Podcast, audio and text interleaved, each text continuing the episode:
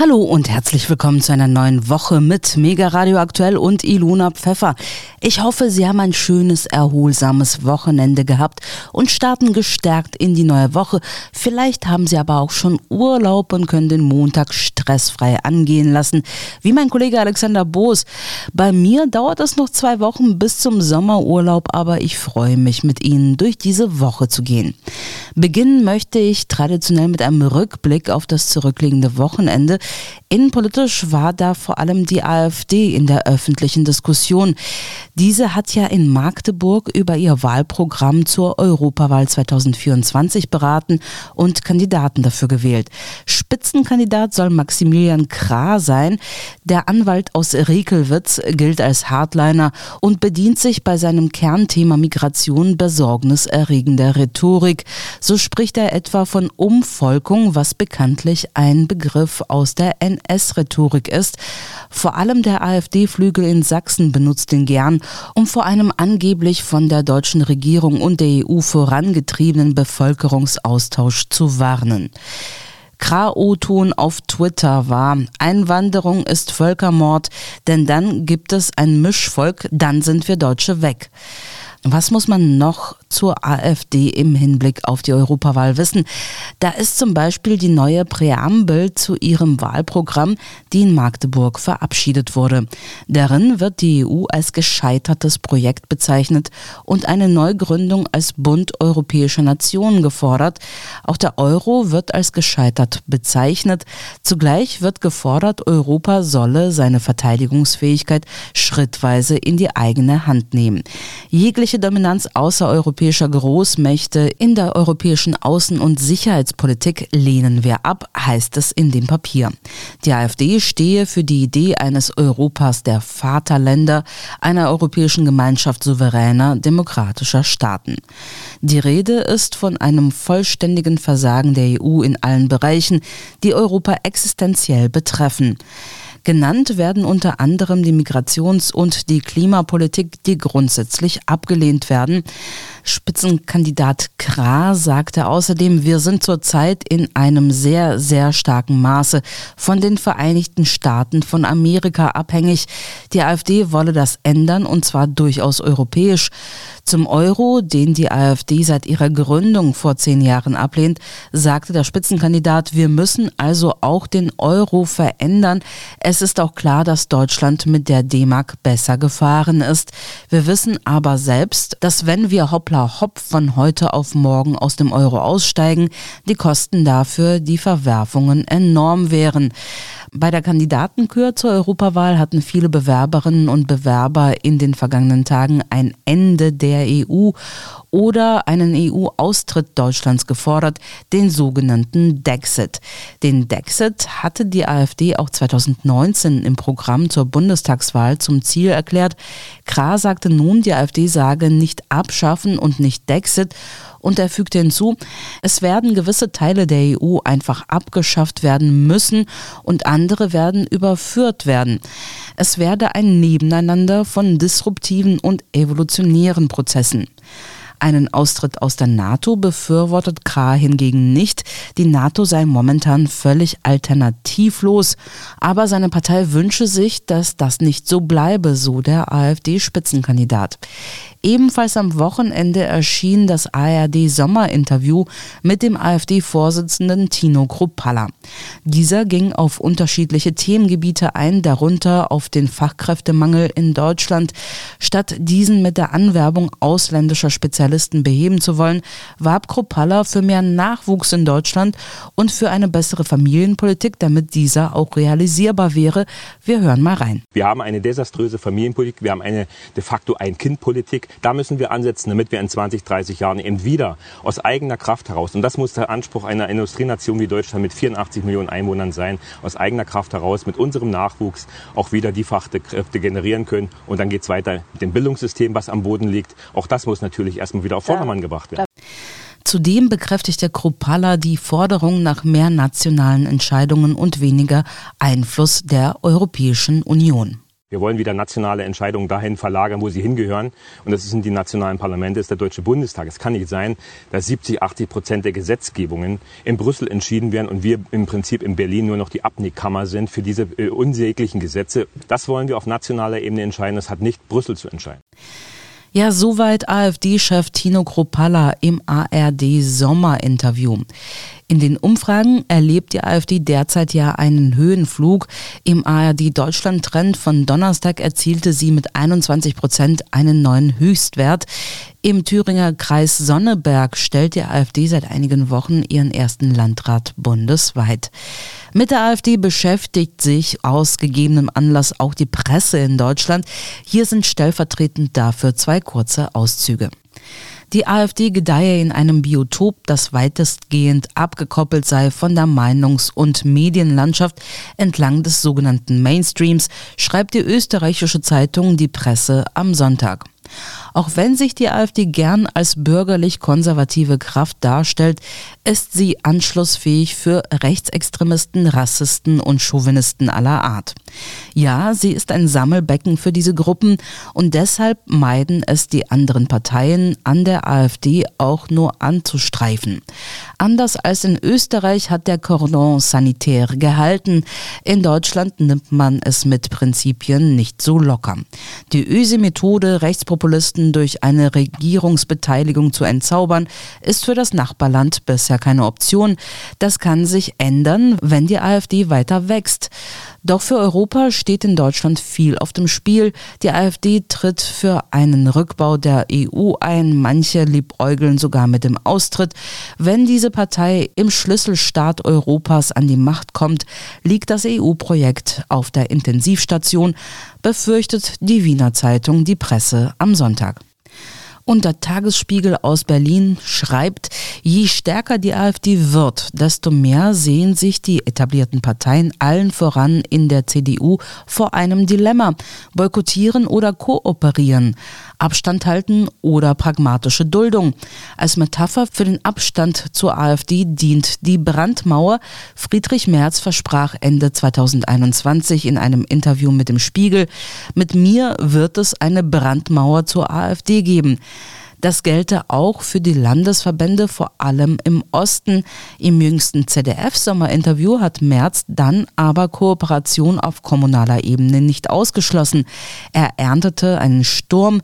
Nun nutzt die AfD selbst das Bild einer bröckelnden Backsteinwand, um ihre Fähigkeit zu illustrieren, Elemente populistischer Propaganda in die gesellschaftliche Mitte zu kehren meint der Tagesspiegel und damit endet der kurze Presseüberblick. Jetzt will ich mir aber Verstärkung holen und schalte meinen Kollegen Michael Kiesewetter dazu. Hallo Micha. Hallo Ilona. Micha, die Innenpolitik habe ich eben schon abgedeckt. Du bist bei uns ja mehr für die Service-Themen wie Ernährung zuständig. Und eine eben solche Meldung hast du heute mitgebracht. Worum geht es da? Ja, ich will gar nicht lange drum reden. Es geht um Zucker aber nicht, wie du jetzt vielleicht denken könntest, um seine gesundheitsschädlichen Auswirkungen oder die Alternativen, mit denen man die süße Sünde ersetzen kann, wie etwa Stevia oder Ahornsirup, sondern um den Preis auf Zucker, der sprunghaft angestiegen ist. Das merkt der Verbraucher auch nicht nur, wenn er Zucker kauft, sondern auch bei Süßwaren, die viel Zucker enthalten. Bei den sommerlichen Temperaturen denke ich da beispielsweise an Eis. Bei der Tagesschau sagte zum Beispiel Jochen Jung, der fünf Eisdielen in Hessen betreibt, dass sich bei ihm der Preis auf eine Kugel Eis von 1,60 Euro auf 1,80 Euro erhöht hat. Schuld daran seien nicht nur die gestiegenen Preise auf Milch, Sahne und Früchte, sondern eben auch auf Zucker. Fast 20 Prozent mehr musste ich allein nur meinem Zwischenhändler an Mehrkosten beim Zucker zahlen, erzählt er. Den Trend bestätigt auch Schokoladenhersteller Helmut Gräber. Im Herbst startet er mit der Weihnachtsproduktion handgefertigte Weihnachtsmänner und Tannenbäume. Statt 850 Euro pro Tonne, wie die Jahre davor, zahlt er in diesem Jahr 1400 Euro. Und jetzt kann er den Preisanstieg seinen Abnehmern noch nicht mal weitergeben, denn Schon im Frühjahr hat er die Preislisten verschickt. Gerade bei den Handelsketten gibt es durch die Listung keinen Spielraum mehr. Nachbessern geht eben nicht. dass Kakaobohnen teurer werden. Damit hatte er gerechnet, aber den Zucker hatte er in diesen Dimensionen nicht auf der Rechnung. Ja, 1400 Euro statt 850 Euro pro Tonne klingt schon heftig. Das ist ja fast das Doppelte. Ich selbst nutze Zucker eigentlich nur für den Kaffee und auch da nehme ich nur einen Teelöffel pro Tasse und andere Süßigkeiten esse ich so gut wie nie. Deshalb habe ich diese Entwicklung noch nicht so wirklich im eigenen Geldbeutel zu spüren bekommen. Aber ich verstehe, dass es anderen da anders geht, gerade den von dir erwähnten Süßwarenherstellern. Aber woran liegt denn diese Verteuerung. Gibt es bei Zucker spezielle Faktoren oder kann man das unter der Überschrift, ja, wir haben Inflation und Ukraine-Krieg und alles wird teurer listen? Auch dazu hat die Tagesschau recherchiert. Bis zum Jahre 2017 habe eine Zuckermarktverordnung mit festen Mindestpreisen für Rüben und Quoten den Markt geregelt. Als die Verordnung weggefallen sei, seien auch die Preise gefallen. Doch inzwischen seien die Zuckerpreise in Deutschland etwa doppelt so hoch wie auf dem Weltmarkt, auch weil Zuckerrohrproduzenten wie Brasilien oder Thailand ihre Exporte in die EU reduziert haben.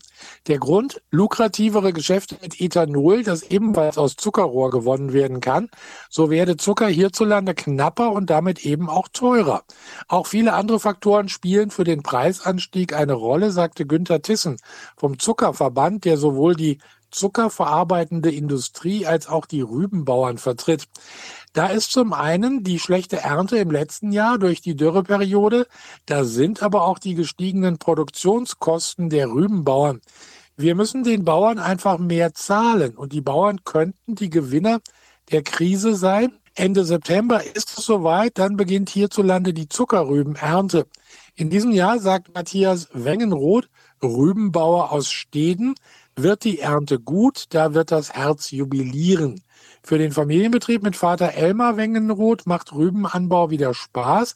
Das war in den vergangenen Jahren nicht immer so. Statt 30 Euro pro Tonne wie 2022 bekommen Sie jetzt von Ihrem Abnehmer Südzucker 38 Euro pro Tonne bezahlt.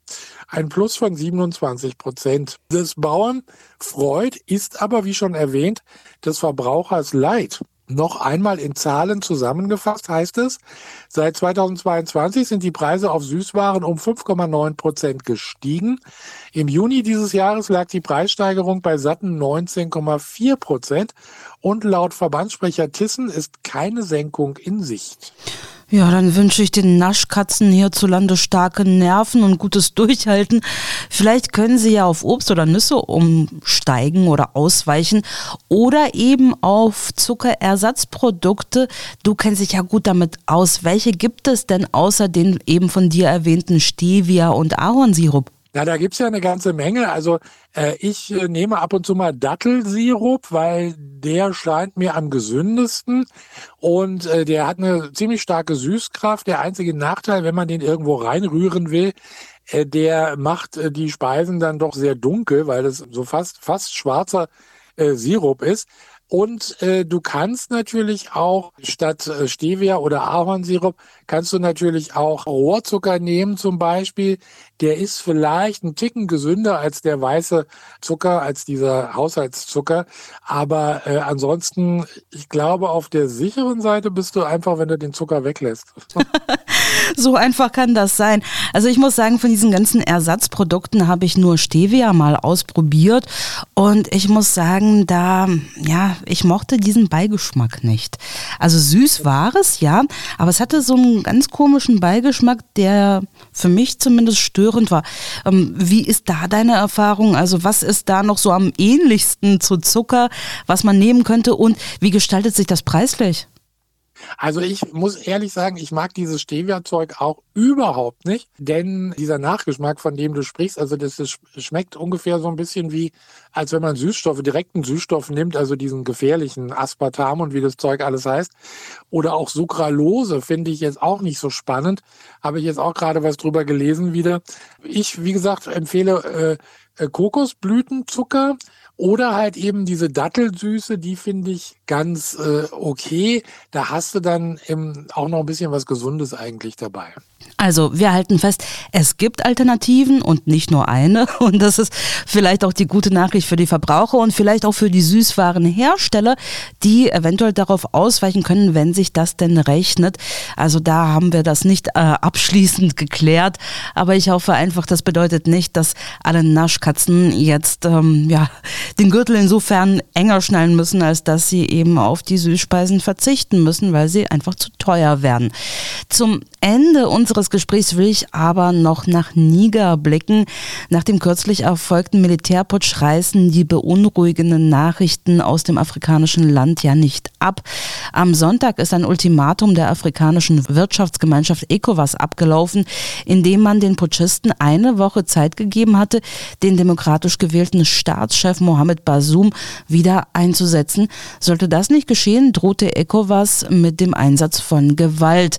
Über eine solche Militärintervention entscheiden können die Staats- und Regierungschefs derjenigen 15 Mitgliedstaaten, die nicht schon aufgrund von Putschen suspendiert sind. Grundlage ist das 1981 verabschiedete ECOWAS-Protokoll zum gegenseitigen Beistand, in dem es heißt, jede bewaffnete Bedrohung oder Aggression gegen einen Mitgliedstaat stellt eine Bedrohung oder Aggression gegen die gesamte Gemeinschaft dar. Und eben eine solche militärische Intervention scheint nun unmittelbar bevorzustehen. Wie die Taz schreibt, kann das aber auch nur eine Drohkulisse sein, um letztlich eine andere Lösung zu finden. Sollte es aber doch dazu kommen, dürfte Nigeria die Intervention anführen. Schließlich hat es die größte Armee.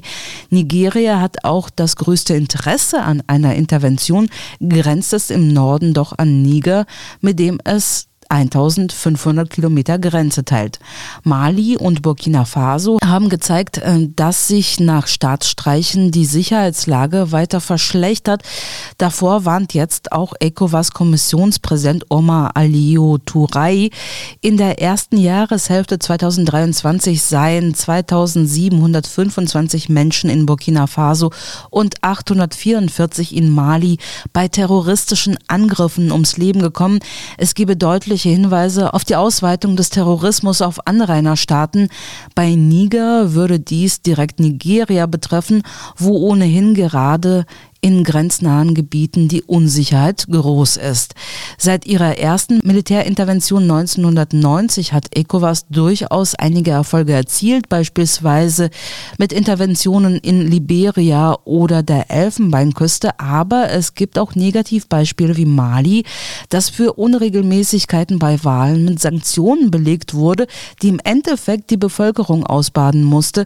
Dafür erntete ECOWAS massive Kritik für einen mögliches Eingreifen im Niger gibt es auch von außen massive Kritik, beispielsweise vom Nachbarland Algerien. Das Land lehnt eine Militärintervention kategorisch ab. Ein militärisches Eingreifen im Niger sei eine direkte Bedrohung für Algerien, sagte der algerische Präsident Abdelmajid Tebboune in einem Fernsehinterview. Gleichzeitig wies er darauf hin, dass es keine Lösung ohne Algerien geben werde. Wir sind die Hauptbetroffenen Algerien Algerien teilt eine fast 1000 Kilometer lange Grenze mit dem Niger, sagte Tebboune. Er warnte, dass im Falle einer militärischen Intervention die gesamte Sahelzone in Flammen aufgehen werde. Algerien werde keine Gewalt gegen seine Nachbarn anwenden, betonte er.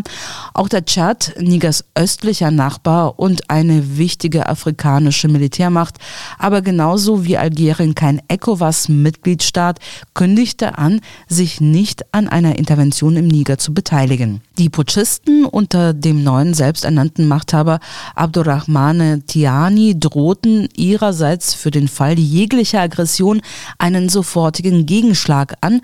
Frankreich, ehemals Kolonialmacht im Niger, erklärte dagegen, es unterstütze die Bemühungen der ECOWAS mit Stärke und Entschlossenheit. Es gehe um die Zukunft des Niger und die Stabilität der ganzen Region, bekräftigte das Außenministerium in Paris. Die Militärjuntas in Mali und Burkina Faso machten deutlich, dass sie eine Militärintervention von außen als Kriegserklärung auch gegen sich selbst betrachten würden. Beide Länder sind wegen früherer Putsche derzeit von der ECOWAS vorläufig ausgeschlossen. Ja, noch ein Krieg, glaube ich, ist das Letzte, was die Welt in der jetzigen Situation brauchen kann. Und schon bei der Ukraine haben wir ja deutlich gemerkt, der Krieg scheint weit weg zu sein, betrifft uns hier in Deutschland aber ganz spürbar und direkt. Das stimmt. Hoffen wir also auf eine friedliche Lösung und schließen für heute das Thema ab. Micha, ich danke dir ganz herzlich für das Gespräch. Ilona, sehr gerne. Bis bald. Bis dann. Und weiter geht's hiermit. Der Journalist Patrick Barb hatte über Jahrzehnte hinweg für den NDR gearbeitet und an verschiedenen Universitäten unterrichtet. Als er jedoch bei seiner Recherchereise in die Ukraine in den Kriegsbeginn hineingeriet und statt möglichst schnell das Land zu verlassen vor Ort blieb, um die Vorgänge zu beobachten und darüber zu berichten, war es mit der Karriere in Deutschland plötzlich vorbei. Unter anderem entzog ihm die Christian Albrechts Universität zu Kiel den Lehrauftrag lag der Vorwurf, Barb habe sich als Wahlbeobachter im Donbass in den Dienst der russischen Führung gestellt. Auch dass der Journalist mit Akteuren zu beiden Seiten des Konflikts gesprochen hatte, wurde ihm negativ ausgelegt. Gegen seine Kündigung hatte Barb juristische Mittel eingelegt und am 25. April vor Gericht Recht bekommen. Nachdem die Uni Kiel das Urteil nicht beanstandet hatte, ist es seit kurzem rechtskräftig. Aus seiner Sicht habe das Verwaltungsgericht Schleswig-Holstein die Pressefreiheit gestärkt, sagte Barb im Gespräch mit dem Magazin Overton.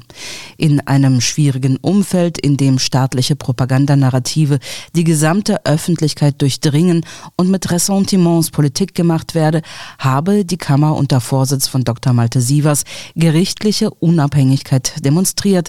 Das sei ein gutes Zeichen für die Gewaltenteilung in diesem Land.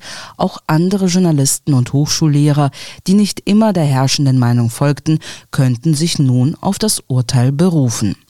Einer, der die Entlassung Barbs nicht hinnehmen wollte, war sein ehemaliger Student Julian Hett. Zusammen mit seiner Hochschulgruppe hatte sich der junge Mann mit Barb solidarisiert und dessen Entlassung kritisiert. Kurz vor dem im April ergangenen Urteil hatte Hett meinem Kollegen Alexander Boos im Interview erzählt, warum er Barbs Freistellung nicht akzeptieren wollte und wie die Universität auf den Protest reagiert hatte. Wir hören mal rein. Also Patrick Barb war ja mein ehemaliger Dozent äh, und somit hatte ich eine persönliche, einen persönlichen Draht äh, zu diesem Fall, also dem rund um der rund um der Kündigung. Und ähm, ja, es hat mich sehr verärgert, als ich die Nachricht erhalten habe, dass Patrick Barb von meiner Universität gekündigt wurde. Und dabei habe ich sein Seminar wirklich sehr geschätzt. Eigentlich war ich auch sehr erfreut darüber, dass ich ein Seminar bei ihm besuchen konnte da für mich schon eine Prominenz war und ich ihn aus den alternativen Medien kannte, ähm, da ich bereits ja in einer Hochschulgruppe war und bei der Hochschulpolitik aktiv mitgewirkt habe, kam ich dann auf die Idee, dass wir uns, also die Hochschulgruppe für Patrick Barb stark machen sollten. Ähm, die Hochschulgruppe haben wir damals gegründet wegen der Corona-Maßnahmen und Deswegen ähm, ja, war das halt eine gute Gelegenheit, die, die, die Vorteile als Hochschulgruppe zu nutzen an der Universität. Und ähm, deswegen war unsere erste Aktion für Patrick Barb eine Stellungnahme. Dafür stellte ich dann Kontakt mit Patrick Barb her. Und das ging ja ziemlich leicht, denn er war ja schließlich mal mein Dozent. Und er, Patrick Barb konnte dann seine Sicht der Dinge uns darstellen und somit konnten wir dann auch eine sehr, sehr detaillierte und in unseren Augen auch gut recherchierte Stellungnahme verfassen. Und als wir dann erfahren mussten, dass wir damit nicht so viel Resonanz erhielten, kamen wir dann auch auf die Idee, mit Patrick Barb einen Vortragsabend zu organisieren. Und das war so der, der Hintergrund für diese, diese ganzen Aktionen. Bevor wir noch mal weiter über die Veranstaltung reden, vielleicht noch mal ganz kurz zur Recherche von Patrick Barb. Er ist ja langjähriger Journalist mit sehr viel Erfahrung, hat auch viele Lehraufträge, hat auch Studenten wie, wie Sie unterrichtet und auch im Fach Journalistik, Journalismus hm, ja weitergebildet, Tipps gegeben, referiert Veranstaltungen, äh, Seminare gemacht. Patrick Barb war jetzt im Herbst 2022 im Donbass, hat dort auch mit allen Seiten gesprochen, ne? Ich weiß nicht, ob Sie vielleicht noch mal kurz ein Wort über seine journalistische Arbeit verlieren wollen, Herr Hett? Ja, also meiner Meinung nach hat er genau das getan, was er uns auch als Studenten beigebracht hat. Also das ist eigentlich seine Pflicht als Journalist, dort zu recherchieren. Und ich finde, er hat alles richtig gemacht. Also, ähm, dass die Universität das anklagt, dass er im Donbass recherchiert und zufälliger oder beziehungsweise dann vor Ort ist bei den Referentenwahlen in, ähm, in Lugansk und Mariupol, dass, ähm, dass er dort präsent ist, ähm, das halte ich für eigentlich gerechtfertigt, denn man muss eben auch überall sein als Journalist und überall berichten. Deswegen halte ich das auch für einen Skandal von der Universität, ihn zu kündigen. Deshalb, das haben Sie ja auch in Ihrer Stellungnahme genauso begründet. Und dementsprechend, ja, für mich, für mich ist das, was Patrick Barb getan hat, eigentlich genau das, was ein Journalist tun sollte. Und deswegen finde ich es absolut nicht richtig, dass man ihn dafür so angegangen hat und alles weitere. Genau. Ähm, Herr Hett, könnten Sie vielleicht ähm, ein wenig aus der Stellungnahme, die Sie jetzt schon mehrfach angesprochen haben, zitieren? Können Sie da ja ein paar Sachen herausgreifen? Ja, also wir ähm, in der Stellungnahme haben wir eben ähm, das, das Vorgehen von der Universität kritisiert. Wir sind darauf eingegangen, dass Patrick Barb ja bevor in der Westukraine war und danach in der Ostukraine. Und sagt halt eben darüber halt auch aus, dass er nicht den, ja, nicht, nicht wirklich den, den Auftrag hatte, jetzt speziell in der Ostukraine zu recherchieren, sondern er wollte sich ein breites Bild verschaffen, was ja eben Journalisten auch tun sollten.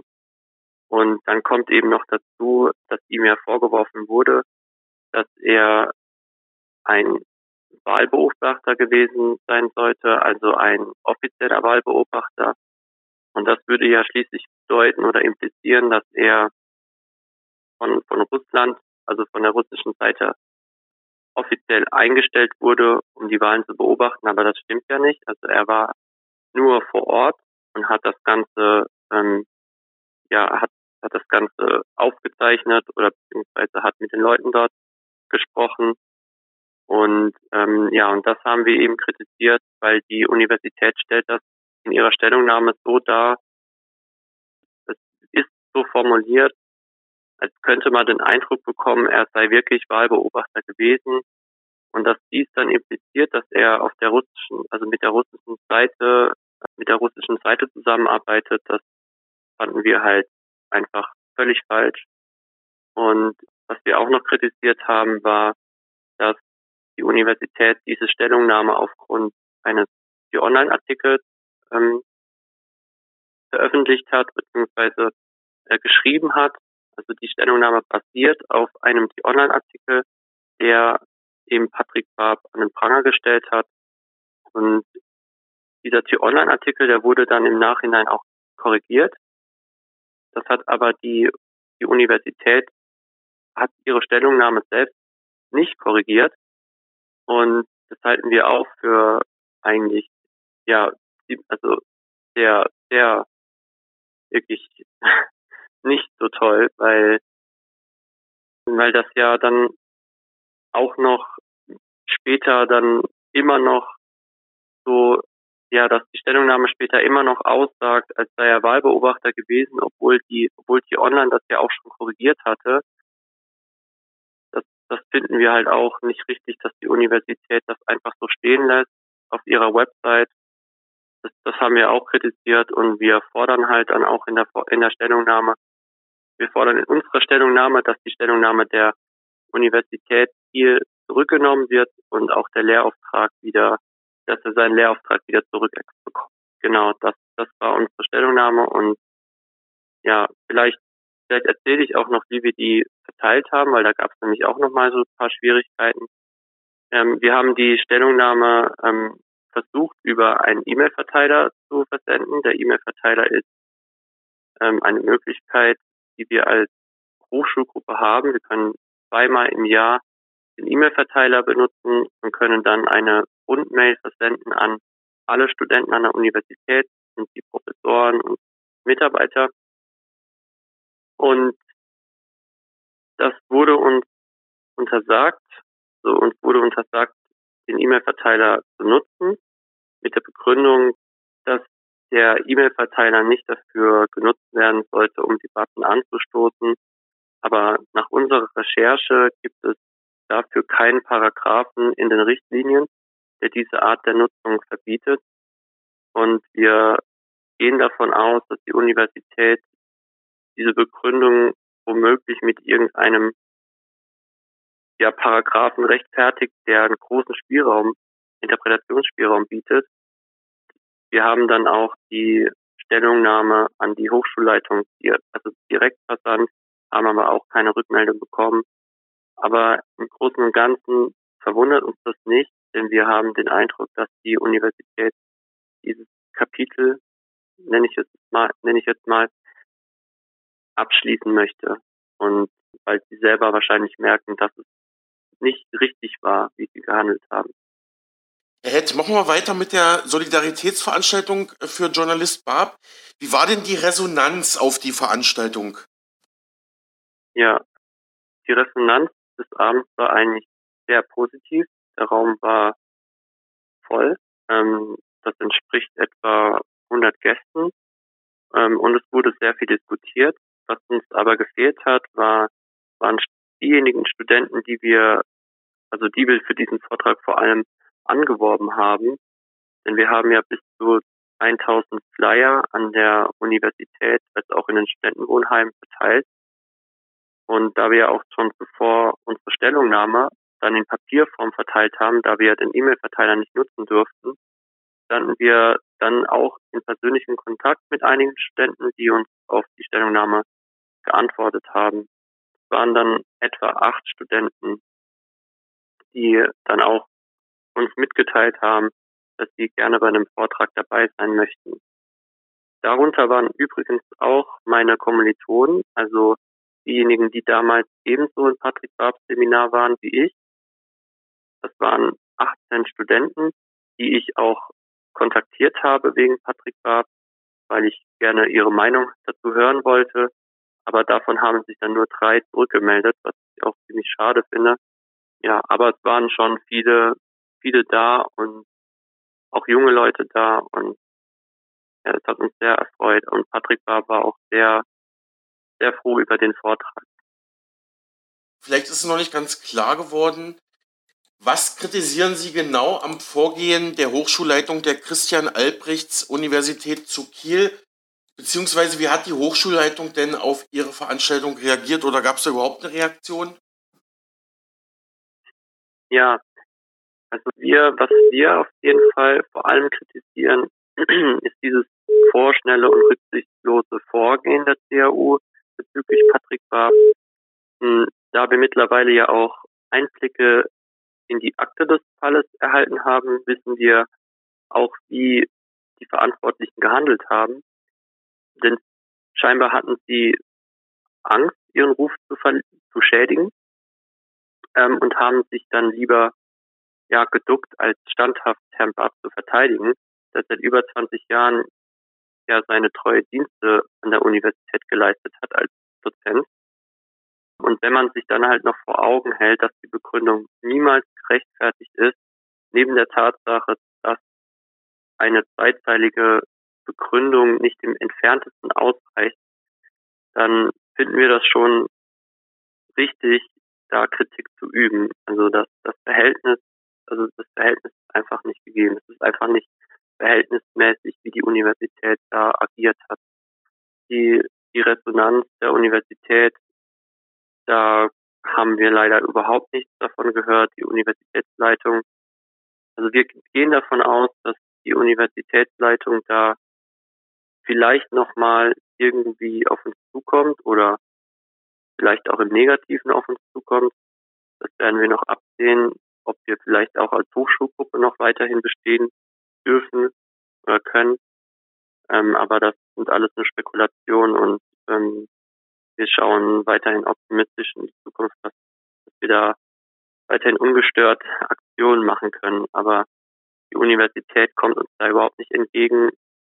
Und ich, wir gehen auch davon aus, dass das daran liegt, dass die Universität sich ja auch im Rechtsstreit befindet mit Patrick Barb und deswegen möchten sie da auch wahrscheinlich ja nicht keine Aussagen tätigen oder irgendwie Aussagen implizieren. Genau. Schauen wir nochmal auf die Vorwürfe und wie Journalist Patrick Barb sich dagegen wehrt. Herr Barb betont, sich bei seiner Recherchereise im Donbass in der Ukraine strikt an journalistische Standards gehalten zu haben. Er sagte in seiner Rede, die sie organisiert haben, Informationen auszutauschen, auch über die Stimmung in der Bevölkerung, ist in einem Kriegsgebiet geradezu eine Überlebensfrage. Deshalb rede ich auch mit Russen. Als Journalist rede ich ständig mit Menschen, die anderer Herkunft oder anderer Meinung sind. Das ist Kern journalistischer Arbeit. Damit mache ich mich nicht mit ihnen gemein, also nicht mit meinen Gesprächspartnern gemein. So werden Informationen recherchiert. Darüber hinaus wäre niemand auf die Idee gekommen, beispielsweise den verstorbenen Journalisten Peter Scholl-Latour, der im Vietnamkrieg 1973 als erster auf der Seite des Vietcongs gedreht hatte, vorzuwerfen, er verbreite kommunistische Propaganda. Das können Sie ja gern kommentieren, Herr Hett. Ja, also ich kann dem Ganzen nur zustimmen. Ich würde selbst zwar nicht in ein Kriegsgebiet gehen, aber ich bin deshalb dann noch froher, dass es solche Journalisten gibt, die das, sich das zutrauen. Ich frage mich dann auch, wie sollten wir Bürger hier in Deutschland über einen Krieg informiert werden, der so weit entfernt ist und von dessen Ausmaß wir hier eigentlich nichts mitbekommen, äh, wenn nicht von einem Journalisten, der vor Ort berichtet. Und Herr Barb hat das getan, was zu seiner beruflichen Pflicht gehört. Und es ist tragisch, dass der heutige Journalismus diese ja, künstliche Moral über die berufliche Pflicht stellt, nämlich, dass moralisch falsch sei, mit Russen zu reden, da man damit ja den Russen viel zu viel Anerkennung gibt. Und dementsprechend, ja, ist das, finde ich, was Bart gesagt hat, absolut, ja, richtig. Das ist Kern seiner Arbeit und da ist auch nichts zu zweifeln. Und jeder, der versucht, da ihm etwas anderes anzuhängen, der hat halt nicht verstanden, was richtiger Journalismus bedeutet, meiner Meinung nach auch Herrn Barb zu große Russlandnähe zu unterstellen, wie es Ihre Universität, die Christian Albrechts Universität Kiel oder auch die Berliner HMKW getan haben, sei substanzlos. Auch die Berliner Hochschule HMKW hat ja die Zusammenarbeit mit Herrn Barb aufgekündigt nach seiner ähm, Ukraine-Recherchereise.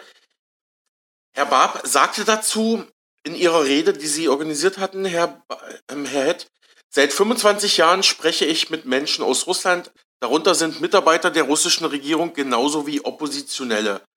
Auf beiden Seiten der Front, in Russland und in der Ukraine, habe ich Freunde. Aus Russland bringe ich seit mehr als 20 Jahren Filme mit, die sich kritisch mit Missständen in Putins Staat auseinandersetzen. Meine Recherchen in Russland haben mir zwei unangenehme Begegnungen mit dem Inlandsgeheimdienst FSB beschert. Einmal sind wir der Verhaftung knapp entgangen. Für diese Vorgänge gibt es Zeugen. Also das bedeutet ja schon, dass Herr Barb auch durchaus den russischen Staat und damit auch die russische Kriegspartei im Laufe seiner journalistischen Laufbahn schon mehrfach kritisiert hat. Ist das denn kein Argument für die Kieler Universitätsleitung, ähm, die Causa vielleicht nochmal zu überdenken?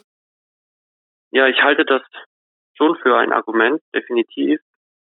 Leider hat die Universität oder ich bin mir ziemlich sicher, dass die Universität davon auch weiß. Also ich denke mal, die Universität in der Lage ist, das zu recherchieren. Und ich bin einfach davon überzeugt, auch dass die Universität keine Argumente hatte, deswegen sie ja auch ja von Implikationen spricht in der ähm, Stellungnahme statt von Fakten oder Tatsachen. Und ich möchte ja auch einmal noch darauf eingehen, warum das Argument überhaupt gegen seine Kündigung spricht. Denn mit Russland näher, was ihm ja vorgeworfen wird, wird ja eigentlich gemeint die Nähe zur russischen Regierung. Also Menschen bzw. Bürger aus Russland als auch Oppositionelle sind damit ja gar nicht gemeint. Darüber hinaus betont er, dass er der Regierung stets kritisch gegenüberstand und dass er Begegnungen mit dem Inlandsgeheimdienst hatte und sogar einer Verhaftung knapp entgangen ist. Und für mich ist das ein, ja, ein starkes Indiz dafür, dass er generell der russischen Regierung kritisch gegenübersteht. Meiner Meinung nach spielt es sowieso eigentlich keine Rolle, mit wem man redet, denn um sich an die Wahrheit heranzutasten, ist es notwendig, auf die Gegenseite zu hören, selbst wenn sie jetzt in dem Fall der Feind ist.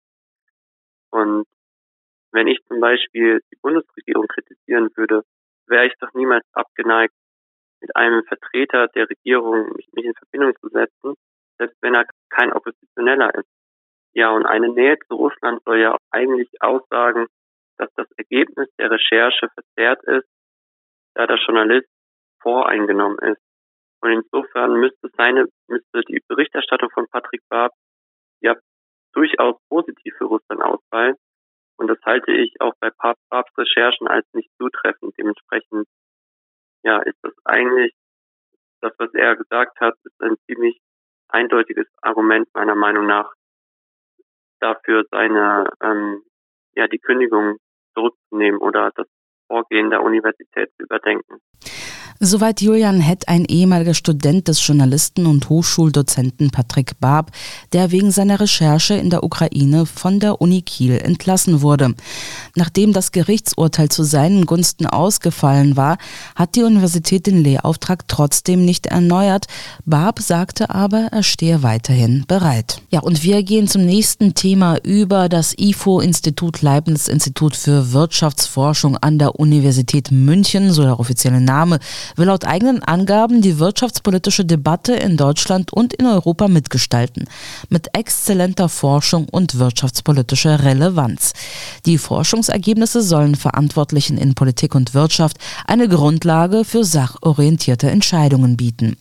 Dort ist Dr. Klaus Wohlrabe stellvertretender Leiter des IFO-Zentrums für Makroökonomik und Befragungen sowie Leiter der IFO-Befragungen. Im Interview mit meinem Kollegen Alexander Boos sagt er, Deutschland befindet sich derzeit in einer Mini-Rezession. Wie er das begründet, hören Sie jetzt. Besprochen werden dabei aktuelle Pressemitteilungen des IFO Wirtschaftsinstitutes, darunter der neue IFO Geschäftsklimaindex, das IFO Beschäftigungsbarometer und der deutsche Export. Herr Wohlrabe, Sie sind Leiter Befragungen beim IFO-Institut und stellvertretender Leiter des IFO-Zentrums für Makroökonomik. Und in der letzten Woche hat äh, ja das renommierte IFO-Institut in München einige aufsehenerregende Pressemitteilungen zur Lage der deutschen Wirtschaft äh, veröffentlicht. Mhm. Ich nenne mal kurz für unsere Hörerinnen und Hörer die Überschriften. Die können das sicherlich dann nochmal bei ifo.de Pressemitteilungen selber nachschauen. Geschäftsklimaindex sinkt zum dritten Mal in Folge. Exporterwartungen minimal gesunken und Beschäftigungsbarometer gesunken. Und da hätte ich noch ein paar Detailfragen. Das Beschäftigungsbarometer war demnach in allen vier Sektoren rückläufig. Mit Neueinstellungen sei gegenwärtig nur bei den Dienstleistern zu rechnen, dort vor allem im Tourismus und in der IT-Branche. In der Industrie wird verstärkt über Entlassungen nachgedacht, insbesondere in der chemischen Industrie und, und der Metallbranche. Könnten Sie unserem Sender gegenüber vielleicht noch etwas detaillierter die Gründe für Entlassungen und ausbleibende Neueinstellungen nennen, Herr Wohlrabe? Ja, sehr gerne. Also man muss sagen, dass die deutsche Wirtschaft sich gerade in einer kleinen Mini-Rezession äh, befindet.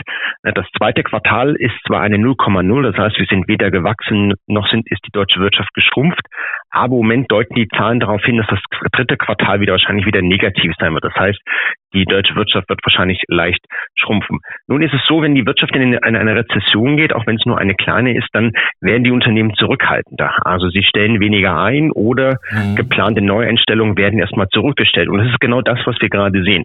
Äh, die Unternehmen halten sich zurück. Es sind jetzt noch keine großen Entlassungswellen angekündigt, zum Glück. Aber man sieht, dass die Unternehmen äh, auch trotz Fachkräftemangel zurückhaltender werden bei den Neueinstellungen. Also das ist auch eine Folge der sinkenden Neuaufträge, dass, wie gesagt, auch was zur Rezession führt und die Unternehmen halt zurückhaltender werden lässt, neue Mitarbeiter einzustellen. Mhm. Herr Wohlrabe, könnten Sie für unser Publikum kurz den IFO Geschäftsklimaindex in seiner Erhebung und Zusammensetzung erklären und was die aktuellen Faktoren sind, dass derzeit äh, dieser zum dritten Mal in Folge zurückgeht. Der IFO Geschäftsklimaindex beruht auf einer monatlichen Umfrage unter rund 9000 Unternehmen. Diese 9000 Unternehmen teilen sich ungefähr auf, auf, die, auf die Sektoren Industrie, Dienstleister, Handel und das Baugewerbe. Das heißt, ähm, das machen wir schon seit fast 70 Jahren. Das heißt, wir haben eine sehr lange Historie.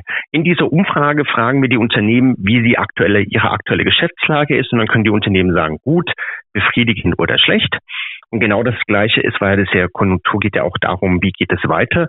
Fragen wir auch also die Unternehmen, wie es in den nächsten Monaten weitergehen wird, also ob es besser wird, ob es ungefähr gleich bleibt oder ob es schlechter wird. Und auf Basis dieser mehr als 9000 Antworten wird dann der Index berechnet. Also vereinfacht gesagt, zählt man aus, wie viele Unternehmen gesagt haben, es geht ihnen gut und zieht davon ab den Anteil der Unternehmen, die gesagt haben, denen geht's schlecht. Und der Index ist jetzt das dritte Mal in Folge gefallen. Äh, das zeigt also wieder, dass wir in einer Rezession sind. Also es haben mehr Unternehmen angegeben, dass die laufenden Geschäfte gerade nicht so gut sind. Auch sind sie sehr pessimistisch, was den was den weiteren Ausblick angeht. Also sie glauben, dass es sozusagen erstmal schlecht bleiben wird, äh, leider für die deutsche Wirtschaft. Was sind die Gründe dafür? Zum einen ist es, wie gesagt, so, dass wenn die Industrie vor allen Dingen Neuaufträge ausbleiben. Also die Unternehmen sagen uns ganz klar, im Moment leben wir zwar noch von den Altaufträgen, die sich aufgesammelt haben, mhm. aber es kommen weniger Neuaufträge rein. Und im Handel ist es so, dass ähm, die Verbraucher sich zurückhalten. Ne? Die hohen Inflationsraten haben ja dazu geführt, dass sehr viele Produkte teilweise deutlich teurer geworden sind und das spüren auch die Händler. Und die Verbraucher halten sich zurück, geben weniger Geld aus und das kommt natürlich dann auch wieder bei dem ähm, bei der Industrie an. Und auch ein dritter wichtiger Punkt ist im Baugewerbe durch die steigenden Zinsen ist es so, dass das Bauen von Wohnungen oder Häusern deutlich teurer geworden sind. Die Kredite sind teurer geworden, die Hypotheken. Auch die Baupreise sind sehr stark gestiegen und das schlägt gerade voll durch. Deswegen geht es der Baubranche gegenwärtig nicht gut und kämpft damit, dass die Aufträge rückläufig sind. Mhm. Die Stimmung in der deutschen Exportindustrie hat sich laut IFO-Angaben auch leicht verschlechtert. Die IFO-Exporterwartungen sind im Juli 2023 auf minus 6,0 Punkte gefallen von minus 5,9 Punkten im Juni. Die Nachfrage aus dem Ausland entwickle sich eher schwach, sagten sie da in ihrer Pressemitteilung. Dies, mhm. sei, dies sei auch die Folge der restriktiven Geldpolitik in den USA und Europa, also was eben FED und EZB sozusagen machen, welche nach und nach ihre ja. Wirkung entfalten. Gegenwärtig gäbe es kaum Hinweise, dass sich dies kurzfristig ändern könne. Derzeit gäbe es wenig Lichtblicke in der Industrie, also in der Exportindustrie Deutschlands. Die Mehrzahl der Branchen geht demnach davon aus, dass die Exporte in den kommenden drei Monaten ebenfalls rückläufig sein werden. Wie im Vormonat erwarten nur die Bekleidungshersteller und die Getränkeindustrie merkliche Zuwächse beim Auslandsgeschäft. Im Maschinenbau und in der Elektrotechnik trüben sich die Aussichten immer weiter ein. Auch die deutschen Autohersteller rechnen mit schwacher Entwicklung. Könnten Sie diese Punkte noch mal kurz für uns erläutern, Herr Wohlrabe? Genau, also die deutsche Exportindustrie, das ist ja sehr wichtig für die deutsche Wirtschaft. Die deutsche Wirtschaft war immer sehr stark auch vom Export abhängig und hat da einen Großteil ihres Wachstums oft auch aus den, aus den Exporten in andere Länder geholt. Nun ist es so, wie Sie bereits gesagt haben, die Zentralbanken haben weltweit die Zinsen erhöht, um die Inflation einzudämmen. Die Inflation ist ja nicht nur in Deutschland sehr stark, sondern in Europa, in den USA äh, und auch in Asien. Und infolgedessen haben die Zentralbanken die Zinsen erhöht. Und die Intention war natürlich, dass die, die Inflationsrate sinkt. Und die Inflationsrate sinkt oft nur, wenn auch die Nachfrage entsprechend nachlässt. Und sozusagen entfalten jetzt diese Zinserhöhungen auch ihre Wirkung. Also das ist sozusagen der Nachteil dieser Zinserhöhung, dass die Wirtschaft, die Wirtschaftsentwicklung etwas gedämpft wird. Also das Wachstum ist nicht mehr so stark. Und das spürt natürlich jetzt die deutsche Exportindustrie. Ne, die ist darauf angewiesen, dass die weltweite Wirtschaft floriert, äh, dass der Handel sehr stark ist. Und da jetzt die sozusagen die Unternehmen sich im Ausland auch zurückhalten mit Bestellungen in Deutschland, spürt das die deutsche Exportindustrie. Nun muss man sagen, dass die Zahlen zwar leicht negativ sind, aber es ist sozusagen noch keine größere Krise in der Exportindustrie. Das ist die gute Nachricht. Es ist aber auf der anderen Seite auch sozusagen profitieren wir im Moment auch nicht von den Exporten, also weil halt die Aufträge eher schleppend hereinkommen.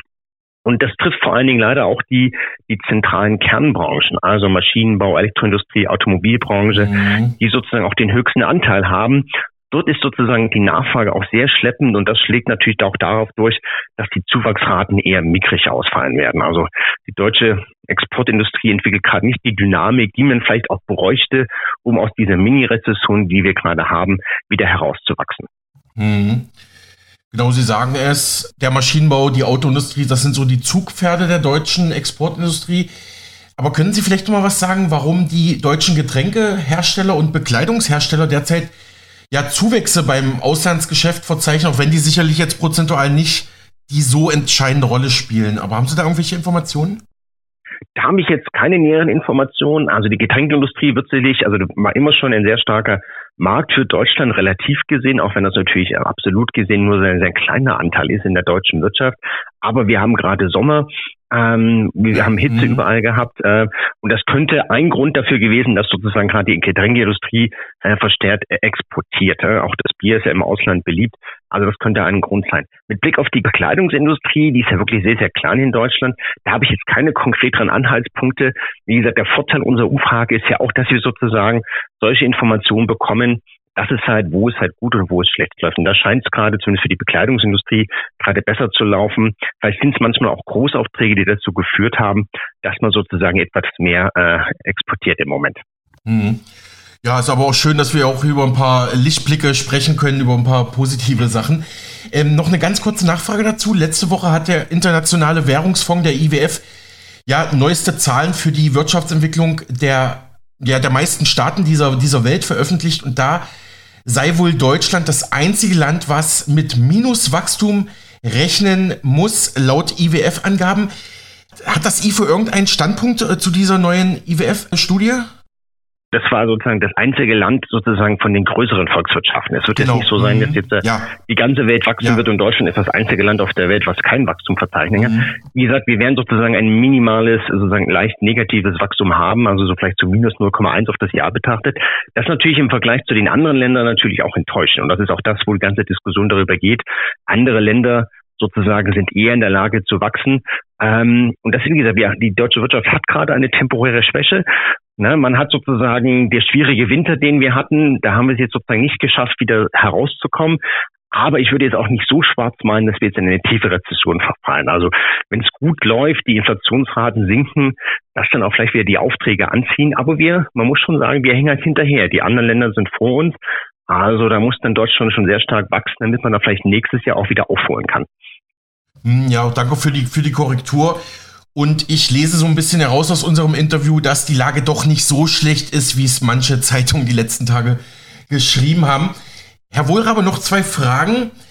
Das Handelsblatt berichtete bereits im April 2023, so viele deutsche Firmen wie seit 15 Jahren nicht mehr wandern aus Kostengründen ab, also verlassen Deutschland, verlagern ihre Produktionsstandorte ins Ausland. Energiekosten und Steuerbelastung sorgen für diese Entwicklung, dass viele Unternehmen lieber im Ausland investieren. Die Bundesregierung wolle mit Steuererleichterungen reagieren, hieß es da im April. Und erst letzte Woche habe ich in der ARD einen Beitrag gesehen, wo eine Vertreterin eines Verbands für junge Unternehmer direkt sagte, ich rate dazu, mit dem eigenen Unternehmen Deutschland zu verlassen und im Ausland zu produzieren. Ja, wie schätzen Sie das ein, Herr Wohlrabe und Ihr IFO-Institut? Wie sind da die Einschätzungen? Also wir gehen jetzt nicht davon aus, dass es einen großen Exodus von den deutschen Unternehmen gibt.